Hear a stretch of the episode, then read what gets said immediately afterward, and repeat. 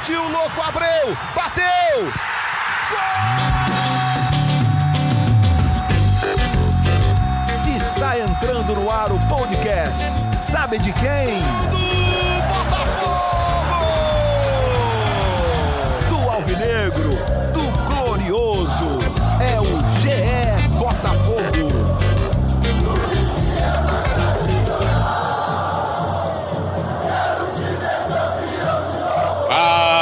Torcedor alvinegro! Tá começando o episódio 116 do podcast GE Botafogo.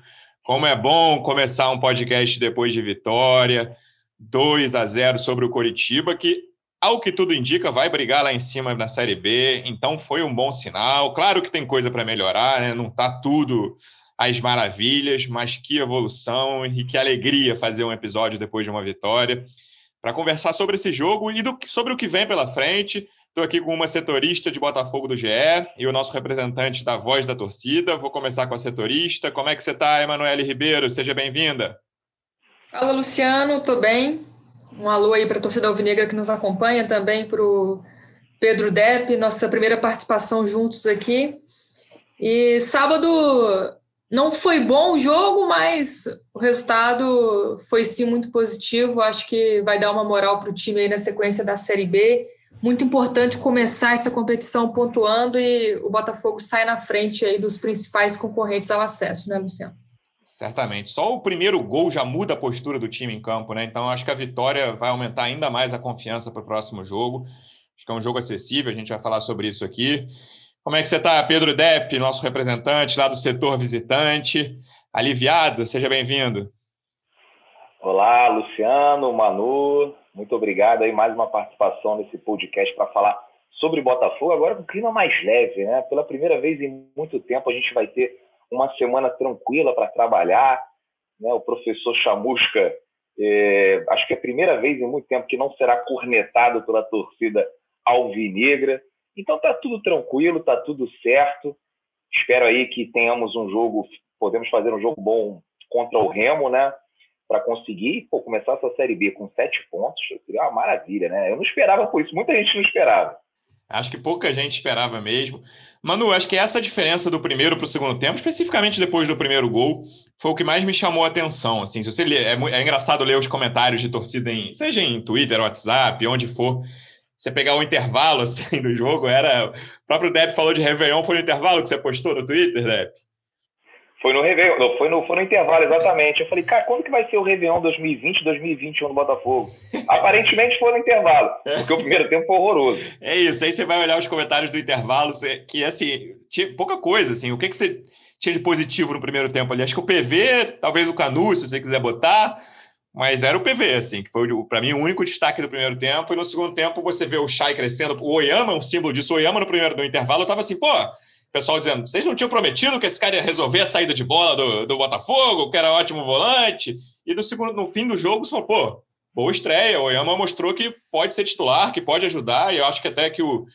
Na minha opinião, o diagnóstico foi esse mesmo. É um cara que vai ser útil, mas vamos ver com uma amostra maior ali. É, foi esse seu sentimento também, Manu? É, o gol tranquilizou muito o Botafogo e permitiu que o time melhorasse um pouquinho ali na reta final do jogo? Sim, foi a partir do gol que a história do jogo mudou um pouco ali, né? O Botafogo encontrando aquele pênalti no segundo tempo, mas o primeiro tempo foi muito ruim, assim, foi sofrível.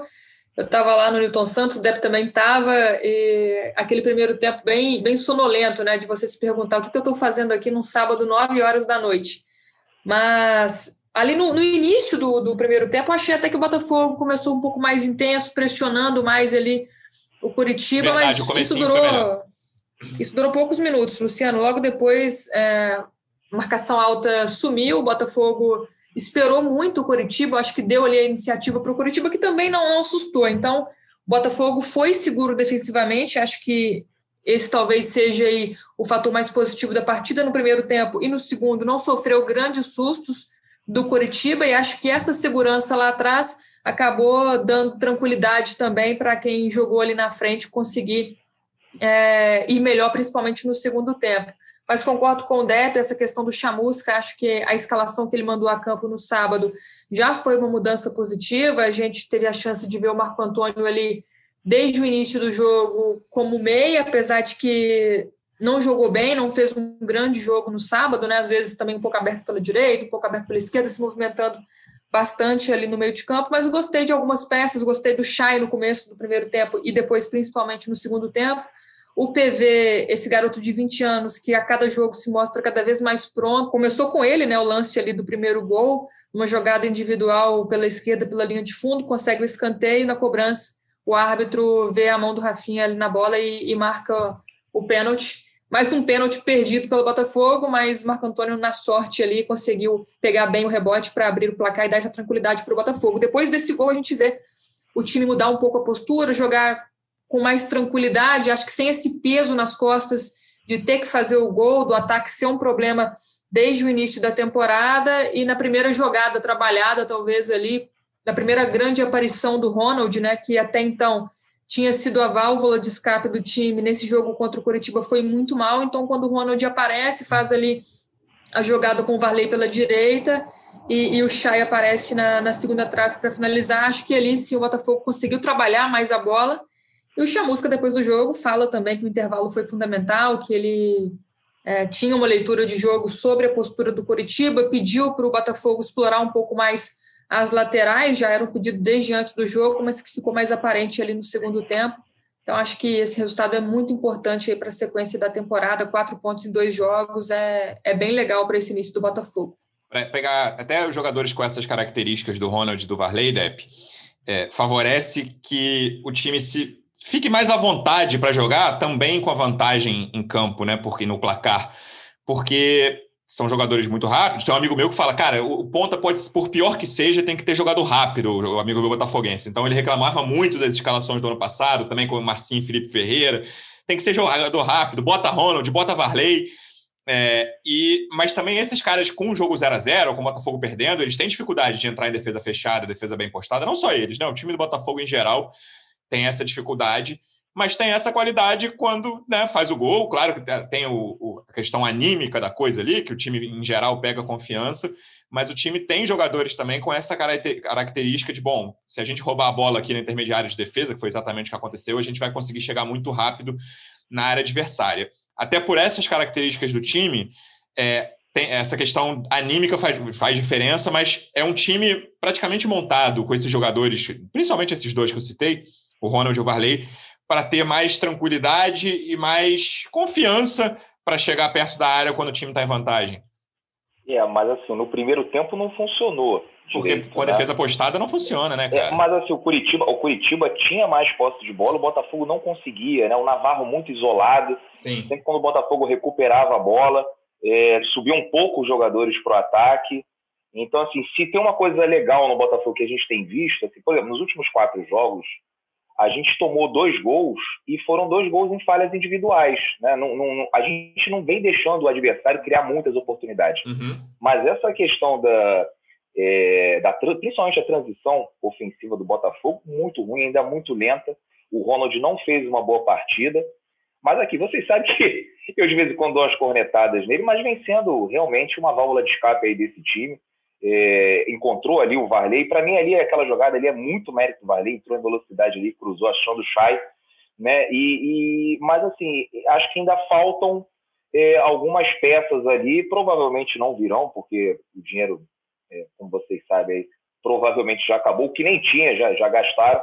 Vem o Rafael Moura é, para ser o centroavante. Não sei como é que vai ser esse encaixe, mas pelo menos já é uma sombra para o Navarro, né? Que eu acho um bom atacante mas assim, quando você não tem ninguém né, no banco, você acaba se acomodando um pouco, né? E talvez essa tenha sido a pior partida do Navarro nesses últimos jogos. Um bom centroavante que o Botafogo tem e que agora vai ter ali o Rafael Moro, um jogador com mais experiência, para, enfim, para ter uma disputa saudável ali no comando de ataque do Botafogo.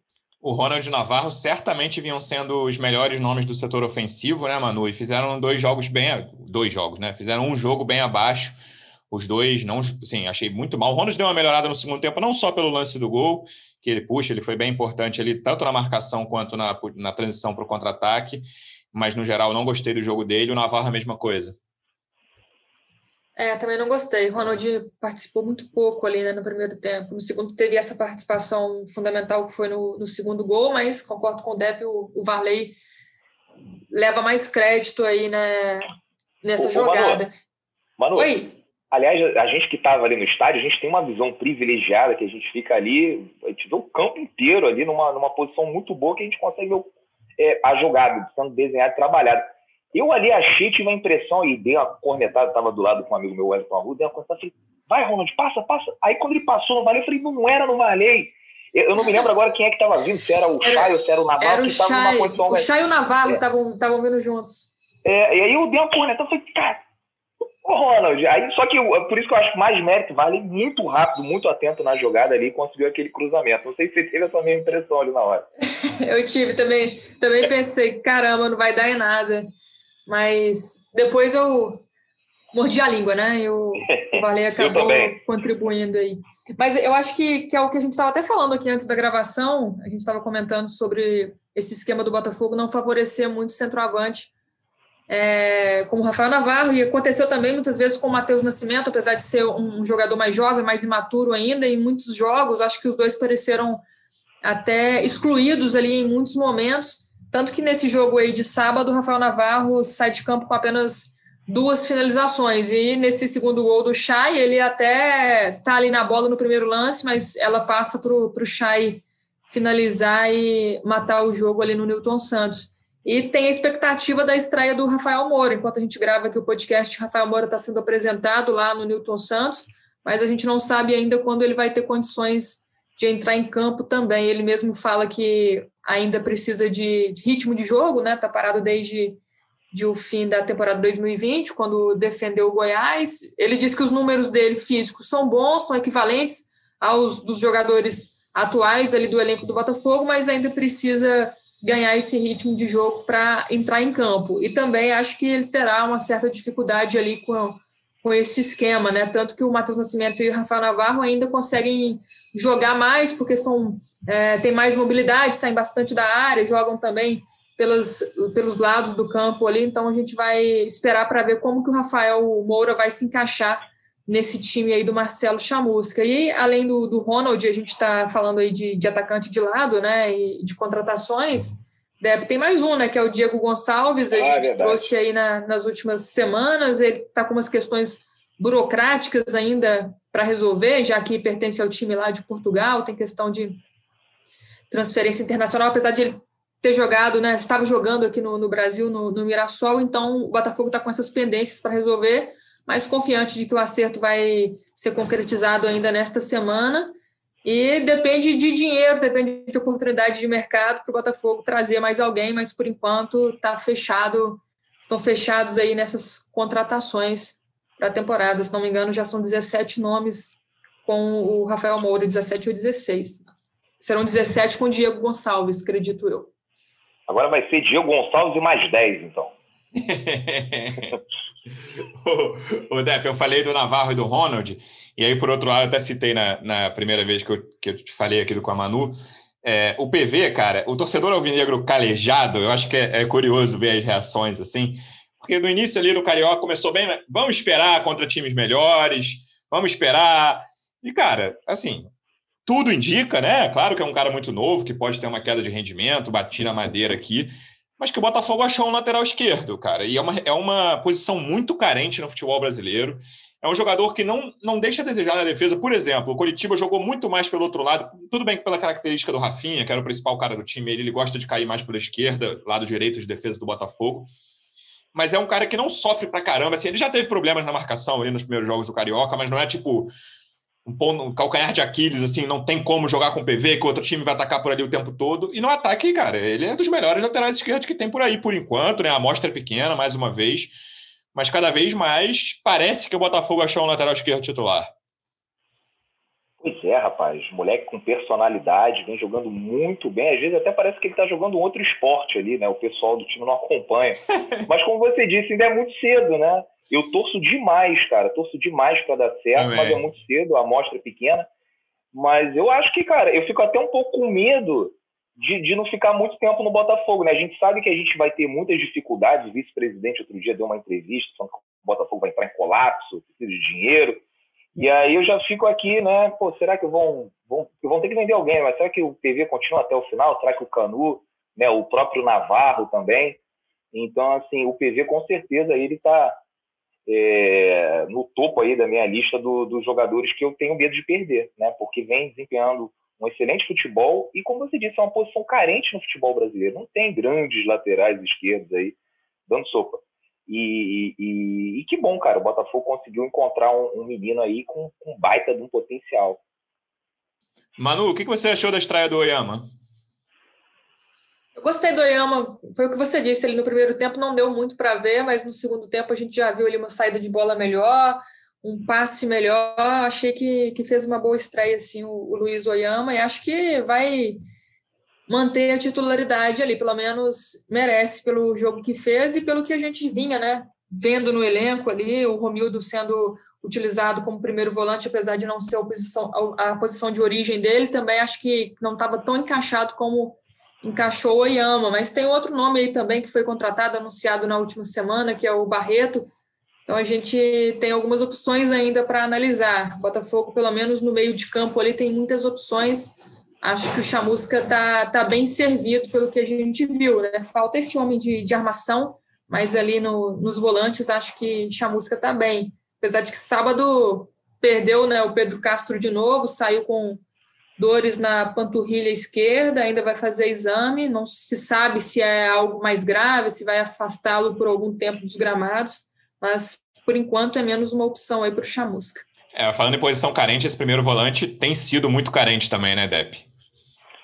Pois é, a expectativa é que o, que o Barreto. Eu não conheço, né? Não, não, sinceramente não vi jogar, mas fez uma série B interessante aí pelo, pelo Bragantino. As últimas temporadas não foram boas, então a expectativa é que ele consiga assumir é, a titularidade. A gente também tem um outro volante que está machucado, né, que é o Kaique, que vem da base, que ele fez excelentes partidas pelo Sub-20. É, a torcida pedia muito o Chamusca não colocado. Quando ele foi ter a oportunidade né, ali de virar titular novamente, foi um jogo contra o Fluminense, que ele, que ele se machuca no aquecimento e desde então aí está fora do, do time, né? Mas eu, eu também boto muita fé no Kaique. Vamos ver, né? O Botafogo precisa de opções, né? A gente tem um elenco aí muito curto, né? Um elenco não, não aquele que não é aquele dos nossos sonhos. Então eu, eu boto muita fé no Kaique também quando ele voltar a disputar ali com o Barreto. Manu, a gente já citou, eu já citei uns cinco jogadores individualmente aqui, não cheguei ainda no jogador mais falado desde sábado, acho até que desde a semana passada, que é o Chay. É, eu ainda acho que o lugar dele não é pela ponta ali. Você, Manu, disse no início, ah, o, o Chamusca jogou com, com o Marco Antônio centralizado desde o início, talvez seja é, um bom sinal para os próximos jogos, mas eu queria ver o Chay ali. O que, que você achou? O que, que, que, que você acha da posição do Chay, Manu? Ah, é a posição que ele mesmo disse ser a melhor para ele, né? Que é a que ele mais gosta de jogar ali mais aberto pelo lado esquerdo. Eu gostei, tanto na estreia contra o Vila Nova, quanto nesse jogo aí contra o Curitiba, acho que ele começou bem, depois teve ali uns momentos apagados até o segundo tempo, é, teve até uma chance né, no, no, início ali do jogo, uma cobrança de falta que pegou o Wilson um pouco desprevenido, mas ele conseguiu fazer a defesa, e no segundo tempo acho que estava bem posicionado ali no lugar para matar esse cruzamento do Varley. Acho que, que eu estou gostando, acho que é uma boa posição ali para o Chay até, Luciano, pelas opções que a gente tem no elenco. Né? O próprio Marco, Marco Antônio joga muito ali aberto pela esquerda, fez alguns bons jogos, mas não é um jogador que se firmou, que a gente olha e fala, esse jogador é titular do Botafogo. Acho que o Chay, nesse momento, é a, a principal opção, e eu gostaria de ver mais o Enio. A gente viu o Enio jogando aí no sábado, nos minutos finais, mas ainda não deu para ver ele jogando mais tempo, né, nesses jogos mais importantes, assim. Até no, no GE. Globo a gente fez uma brincadeira lá com os jogadores do Botafogo, perguntamos algumas perguntinhas ali de elenco e tal, e na pergunta sobre quem era o mais habilidoso, o Enio foi o mais citado. Então, até internamente tem essa, essa leitura ali sobre o Enio, eu gostaria de vê-lo mais, mais vezes em campo, aí, mais tempo jogando. Carisma não falta ao Chay, né, Depp? E futebol também não, cara. Gostei desses jogos até agora dele tenho a impressão de que vai ser um jogador importante nessa caminhada. Vai ser a estrela do documentário do Botafogo. né? O Botafogo está preparando aí um documentário é, sobre essa experiência aí na Série B, né? E se Deus quiser, a gente conseguindo subir para a Série A, o cara é do fute, já tem até o título, é do fute 7 à Série A. Pô, o Chay, ele continuar jogando. É, cara, é assim, eu torço muito por ele, que eu acho a história dele muito Total. legal, né? né? Assim, tava jogando fute 7 no próprio Botafogo, né? Aí com 30, 31 anos, se destaca no Campeonato Carioca pela Portuguesa. Né? E assim, ele já tinha se destacado no ano passado, mas acho que ainda rolava uma desconfiança. Pô, será que esse cara é bom mesmo? Deixa ele jogar um outro estadual aí pela Luzinha para ver o que, que, ele faz. E ele foi bem, né? E aí o Botafogo traz e, e ele rapidamente já assume a posição, jogador também com muita personalidade, né? É, melhorou muito a bola parada do Botafogo. O Ricardinho estava dando raiva, né? Com todo o respeito ali, o Ricardinho. Será mas... que ele bate pênalti, Deb? Que tá precisando também, né? Pois é, rapaz, que troço esquisito é esse, cara? Eu nem sei quantos pênaltis seguidos a gente perdeu. Tem perdido uns cinco.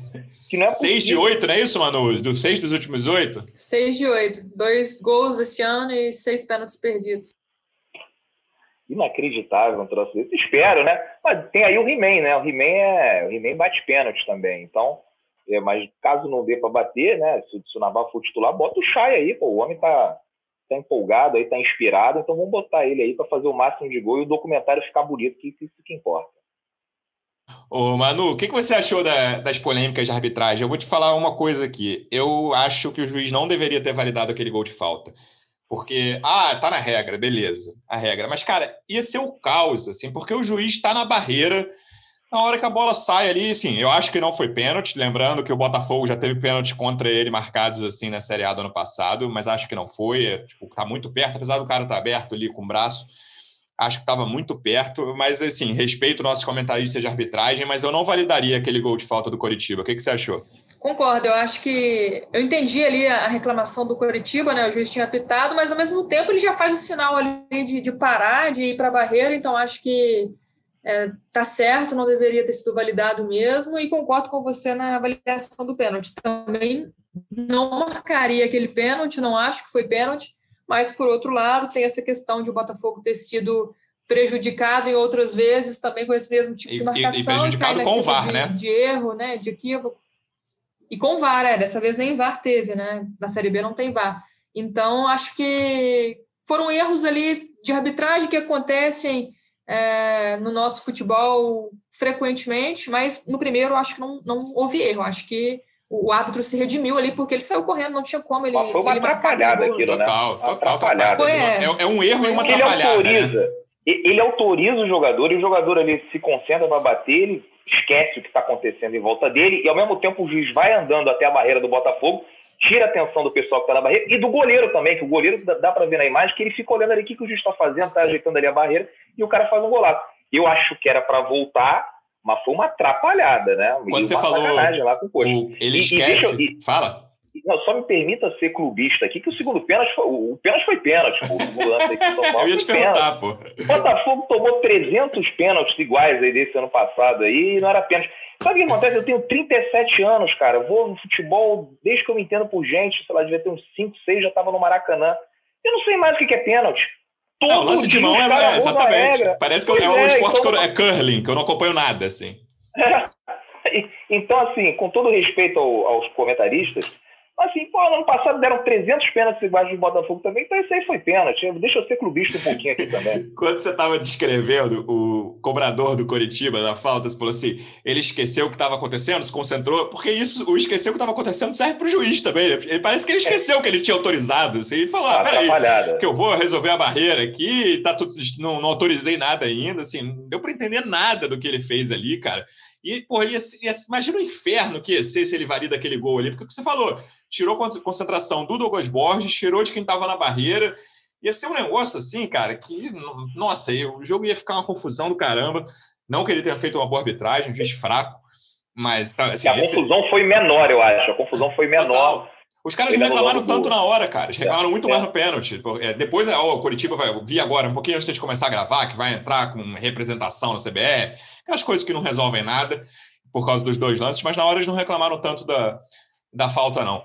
E aí, Manu, você até citou isso, eu queria ter é, um pouquinho mais de detalhe. Pedro Castro, a gente ainda não sabe a extensão da lesão, né? Foi aquele primeiro tempo horroroso ali, foi um dos pontos baixos, que é um dos caras que, que vem jogando melhor no time, saiu machucado ali, saiu com, né, com bem abatido, mas a gente ainda não sabe se é, se é algo mais sério. Não, a gente não sabe. Ali no, no momento do jogo, o que a gente teve de informação foi que ele sentiu uma dor muscular na panturrilha esquerda e que seriam feitos exames na tarde desta segunda-feira para avaliar se teve alguma lesão, alguma coisa mais séria. Lembrando que ele já teve uma lesão nessa temporada, né? Só que foi no joelho esquerdo, ficou fora mais de um mês aí, perdeu alguns jogos do Botafogo, fez falta naquele momento, tanto quando voltou, voltou muito bem, e nesses dois primeiros jogos da, da Série B, nesse jogo contra o Curitiba, jogou pouco, só no primeiro tempo. Mas contra o Vila Nova também não, tinha ido tão bem, não tinha se destacado tanto quanto nos outros jogos, né? Mas é uma preocupação aí para a sequência da Série B. Botafogo vai avaliar melhor essa questão na tarde desta segunda-feira. Lembrando que a gente está gravando próximo das quatro da tarde. Isso deve sair em breve aí alguma atualização do Pedro Castro. Deb, o que você achou da entrada de Guilherme Santos? Ai, meu Deus do céu. Cara, eu acho que o Chabusca faz uns negócios de sacanagem. Não é possível foi mais ou menos quando ele entrou, eu, eu vi o Rafael Carioca naquele jogo contra a ABC. Você vê que visivelmente está fora de forma. Total. E acaba queimando o jogador, né? Você vê assim que o único cornetado nesse jogo de, de sábado foi o Guilherme Santos, né? Que não estava ali é, nas melhores condições físicas. Tinha outras opções no banco, né? Não que fossem, oh meu Deus do céu, grandes jogadores que o Chamusca não colocou, mas eu acho que tinha outras opções. Você sentiu falta do Marcinho e do é. Felipe Ferreira nesse jogo, né? Cara, eu falava isso direto nas lives. Falei, pô, às vezes o treinador ele tem que ser um pouco malandro. Já que a gente não tem o feedback da arquibancada, pô, entra nas redes sociais, sentir o termômetro da torcida. O cara já tá com o filme todo queimado, né? A torcida tá pedindo fora chamusca, fora chamusca desde abril, quando o Botafogo foi eliminado ali pelo ABC. E ele fica colocando os caras que, que a torcida está super irritada, que não aguenta mais ver. Você viu que nesse jogo aí, ele foi é, muito bem na escalação, ninguém cornetou o Chamusco, e depois não colocou. Ou seja, já tem uma semana tranquila para trabalhar, né, ganhando do Remo, fica mais tranquilo, e vai reconquistando ali a, a confiança do torcedor. Então, assim, eu acho que chegou alguns auxiliar, né, algum assessor falou, Chamusco, cara, não bota esses caras não, segura um pouquinho, porque agora você está com raiva. Bota daqui a duas, três rodadas aí, um de cada vez, né? não bota os dois ao mesmo tempo, porque senão a raiva volta. Ô, Manu, esse é um negócio curioso. É, quantos jogadores do Botafogo e de outros clubes deixaram de ser vaiados né, no último ano e meio, ano e dois meses, três meses agora sem público? É, e como isso muda o processo de decisão de treinadores especificamente, né? E aí a gente falou bastante no ano passado como as redes sociais determinaram algumas decisões da diretoria do Botafogo, na minha, na minha opinião, incorretamente, né? Erradamente. É, mas é, é curioso, assim, é, é, legal o clube não fechar os olhos, quem tá lá, né? Claro que o, Chamusca não vai deixar de botar alguém, ou botar alguém porque a torcida tá pedindo, mas acho até que é um trabalho de departamento de comunicação e de tudo, de falar, olha, Chamusca, isso aqui é o, o termômetro do que a galera está dizendo, do que a galera está sentindo, é mais ou menos esse. Acho que existe um meio termo aí entre tomar decisões né, baseadas em opiniões de redes sociais e ignorá-las por completo, mano. Eu acho que existe e tem que existir, né? O Botafogo está sabendo lidar melhor com isso esse ano. Como você bem disse, no ano passado essa situação foi, foi bem agravante, né? Porque as opiniões da torcida foram levadas muito em conta e acabaram com, com aquela bagunça, né? Não que a torcida queria cinco trocas de técnicos em 2020, mas ali o time jogando mal, a pressão, a diretoria não soube avaliar bem essa situação, né? E acabou com, com essas decisões muito equivocadas. Esse ano já vejo acontecendo de uma forma diferente. Já vejo que o clube considera, assim, a torcida tem um peso. Acho que o Chamusca até mostrou um pouco disso nesse último jogo contra o Curitiba. Acho que ele fez uma leitura certa até certo momento ali, né, principalmente antes do jogo. Acho que é importante aceitar, sim, é, ler, saber o que a torcida está pedindo, porque a torcida é o, o, principal patrimônio aí do Botafogo. Então, acho que, que é importante ter esse esse meio termo, viu, Luciano? Acho que isso vai ajudar o Chamusca também, que estava vivendo na corda bamba agora com esses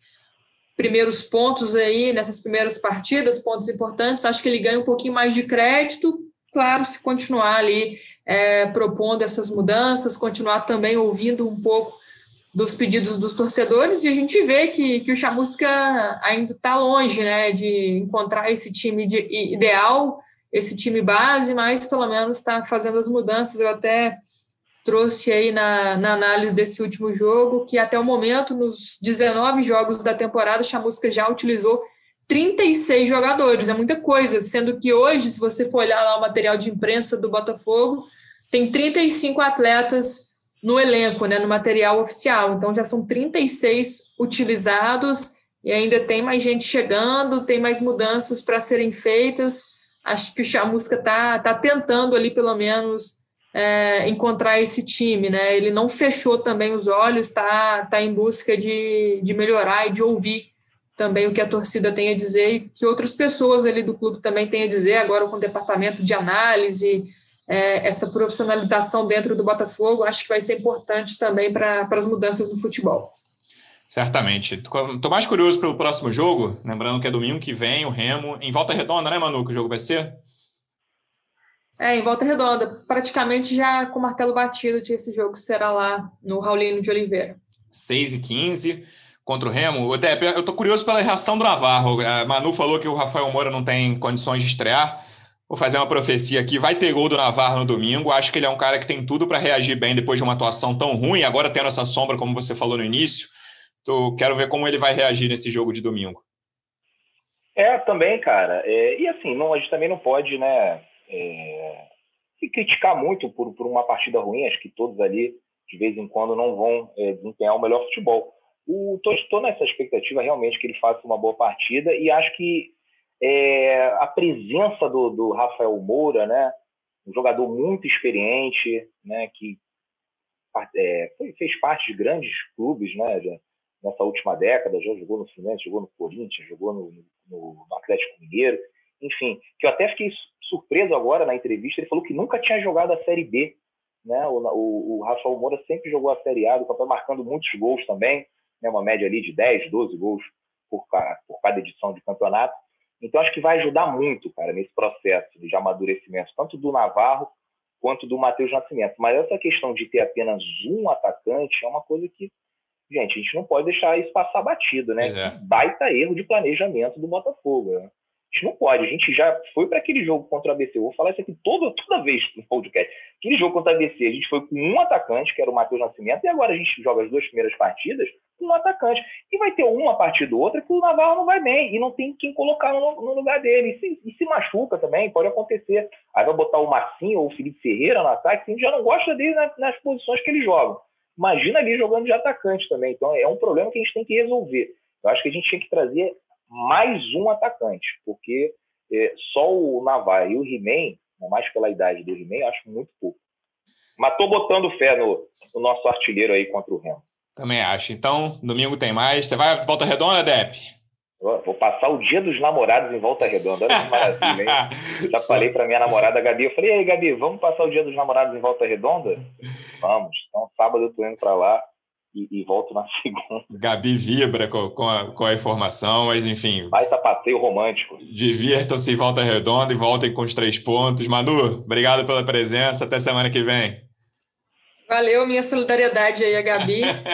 Um abraço para você, Luciano, Depp, para a torcida alvinegra, que venham mais três pontos aí, tomara. Daqui a pouco o pessoal de Volta Redonda enche as redes sociais da Manu aqui, é ótimo, não tem solidariedade, não. Não, rapaz, e, e, o pior é que o pessoal de Volta Redonda aqui já me abasteceu com dicas de todos os botiquins, restaurantes lá, tô adorando, eu não vou ter nem tempo para escolher tudo. Obrigado a galera de Volta Redonda. Vai fazer um guia de gastronomia, boa viagem, Dep, semana que vem a gente está de volta, abraço. Valeu então, pessoal, estaremos aí no domingo para acompanhar mais um jogo do Botafogo lá em Volta Redonda contra o Remo.